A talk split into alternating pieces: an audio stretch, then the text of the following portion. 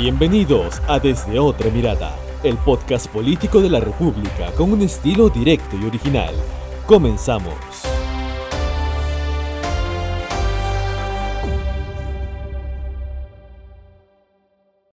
Hola, ¿qué tal amigos que se conectan a su podcast desde otra mirada? Los saluda en esta oportunidad Diego Quispe. Bienvenidos al episodio número 38. Como siempre vamos a hablar a través de este podcast sobre la coyuntura política. Esta misma se ha visto remecida por el fallecimiento del último sábado del líder terrorista de Sendero Luminoso Abimael Guzmán. Falleció el sábado a las seis y media de la mañana esta noticia se confirmó a las 9 de la mañana, tres horas después, y a partir de ahí ha surgido una incertidumbre, ¿no? ¿Qué hacer con el cuerpo de Abimael Guzmán? La ley estipula que los restos de Abimael Guzmán sean entregados a un familiar para que sea los familiares, valga la redundancia, quienes se hagan cargo del cuerpo y le rindan algún velorio, le hagan el entierro o decían ellos incinerarlos. El problema es que en el caso de Abimael Guzmán, realizar toda esta ceremonia de velorio, entierro, pone en riesgo la seguridad nacional. ¿Por qué?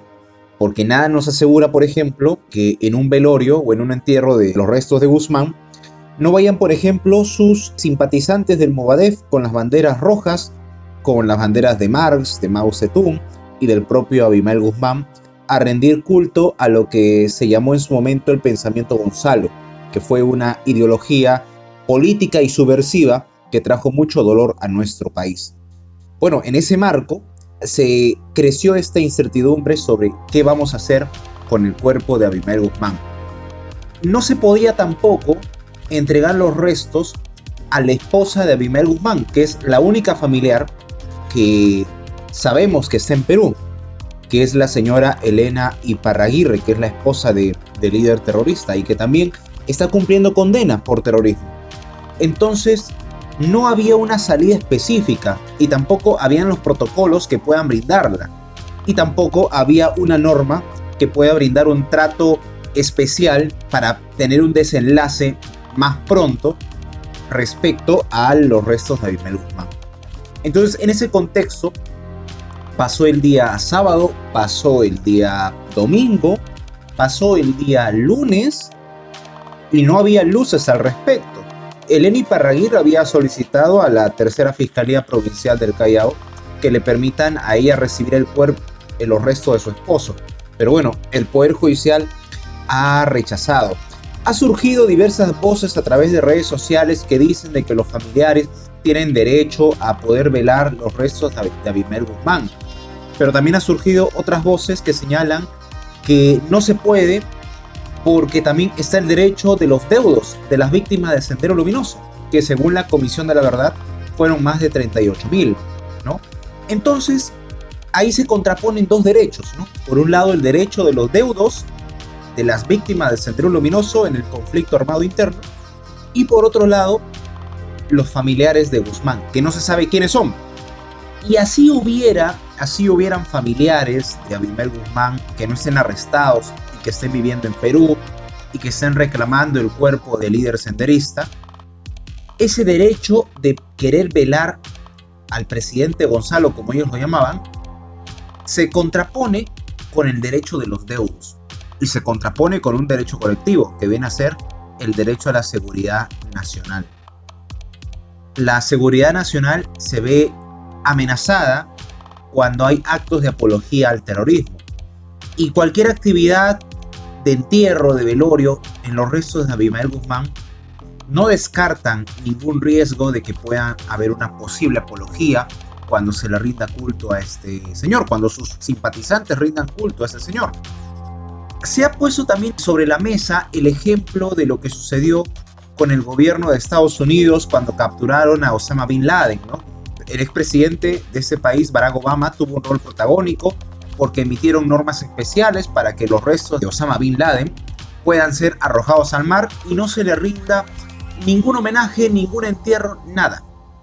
En este caso, diversos penalistas, como el señor César Nakazaki, planteaban que el gobierno tenía que tener un rol más protagónico El abogado Luciano López también opinaba en esa línea, pero Pedro Castillo como presidente estuvo en silencio en estos días respecto a este tema controversial. El día sábado se fue a Cajamarca, estuvo dos días en Tacabamba, que es su tierra natal, justo cuando las papas estaban quemando en la morgue del Callao. Hasta ese momento, hasta el momento de la grabación de este episodio, el presidente Pedro Castillo no se había pronunciado al respecto. El día martes, el ministro del Interior, eh, Juan Carrasco, había comentado que en el Ejecutivo se venía evaluando una propuesta de ley para salir de este asunto. ¿Y por qué era necesario una propuesta de ley al respecto? Porque falta una norma que pueda regular los protocolos sobre cómo se debe enterrar o sobre qué se debe hacer cuando una persona que ha liderado una organización terrorista pierde la vida cumpliendo su condena. El ministro Juan Carrasco dijo que estaban evaluando en el gobierno. Todos los focos apuntaban a que en la sesión de este miércoles del Consejo de Ministros haya luces al respecto, no sobre alguna propuesta legislativa Inclusive el propio ministro de Justicia Aníbal Torres en diversas declaraciones a medios televisivos y radiales había dicho que desde su punto de vista era lo más recomendable incinerar los restos de Guzmán. Mientras eso, el presidente Castillo seguía en silencio. Llegó el día miércoles, hubo consejo de ministros, pero no hubo humo blanco. Inclusive desde la oficina de prensa de la presidencia del Consejo de Ministros informaron de que por tercera semana consecutiva el premier Guido Bellido no iba a dar conferencia de prensa. Y esto se ha vuelto una costumbre precisamente desde que Bellido fue acusado de haber insultado de manera misógina contra la congresista de Avanza País, Patricia Chirín. El silencio abundaba en Palacio. Mientras eso en el Congreso, en la mesa de partes del Congreso, dos proyectos de ley estaban asomando. El primero, presentado por el Ministerio Público, ¿para qué? Para que se modifique la legislación y sea el Ministerio Público, o sean los jueces, quienes decidan qué hacer con los restos de una persona que ha fallecido cumpliendo su condena por liderar una organización terrorista. Ese era el primer proyecto. Y además en caso también los restos de esta persona pusieran en riesgo la seguridad nacional. El segundo proyecto fue presentado por la congresista de Alianza para el Progreso Gladys Echaíz. Este proyecto planteaba también que se puedan se pueda cremar los restos de las personas que habían liderado organizaciones terroristas. Entonces, la presidenta del Congreso, María del Carmen Alba, convocó a una junta de portavoces. Se reunieron todos los voceros y acordaron exonerar de trámite de comisión, porque lo usual sería que esos proyectos de ley en primer lugar se discutan en la Comisión de Salud y en la Comisión de Justicia. Pero la ocasión implica hacer excepciones. Y entonces se ha exonerado esos dos proyectos de ley para que sean discutidos directamente en el Pleno es inminente que esta iniciativa legal se va a aprobar en el Pleno del Congreso, lo que todavía no está de todo claro cuál es la posición del oficialismo en medio de este embrollo. ¿Por qué? Si el Pleno del Congreso aprueba esta norma, al final la autógrafa de esta ley va a llegar a las manos del presidente Pedro Castillo. Y ahí surgen diversas preguntas. ¿Cuánto se va a demorar el presidente Pedro Castillo en promulgar esta ley? ¿O se demorará ¿Lo hará de inmediato o esperará los 15 días hábiles para que sea el Congreso quien promulgue por insistencia, lo cual podría conllevar a un escándalo político? Y además tampoco queda claro cuál es la posición de la bancada de Perú Libre en este asunto por el caso Guzmán. El día lunes, el lunes último, la Junta de Portavoces emitió un comunicado recomendando que lo más ideal era cremar los restos de Guzmán ese comunicado no tenía la firma del vocero de Perú Libre, de ningún vocero de Perú Libre, ni de Valdemar Cerrón, ni de Elías Vance. Conversando con los asesores de prensa de Perú Libre, nos comentaron que Valdemar Cerrón no había podido firmar el comunicado porque, vaya casualidad, ese día el departamento de Junín se encontraba de aniversario y por lo tanto Valdemar Cerrón, junto a la vocera alterna Silvana Robles, estaban en Junín. Pero quien sí se encontraba en la capital era el vocero alterno Elías Varas. Este programa buscó comunicarse con el congresista Elías Varas, pero no respondió. Desde su oficina de prensa nos dijeron que se lo harían saber al congresista. Llegada la noche de ese lunes, el Congreso emitió un comunicado señalando que el congresista Elías Varas se sumaba a ese pronunciamiento. Pero pese a que el congresista Varas se sumó a firmar ese documento, eso no significaba que toda la bancada de Perú Libre compartiera esa postura. El día miércoles, eh, el diario La República conversó con la vocera alterna Silvana Robles y ella señaló que todavía no hay una posición unánime en la bancada respecto a qué hacer o cómo votar en cuanto a las legislaciones que van a decir el destino de los restos de Guzmán.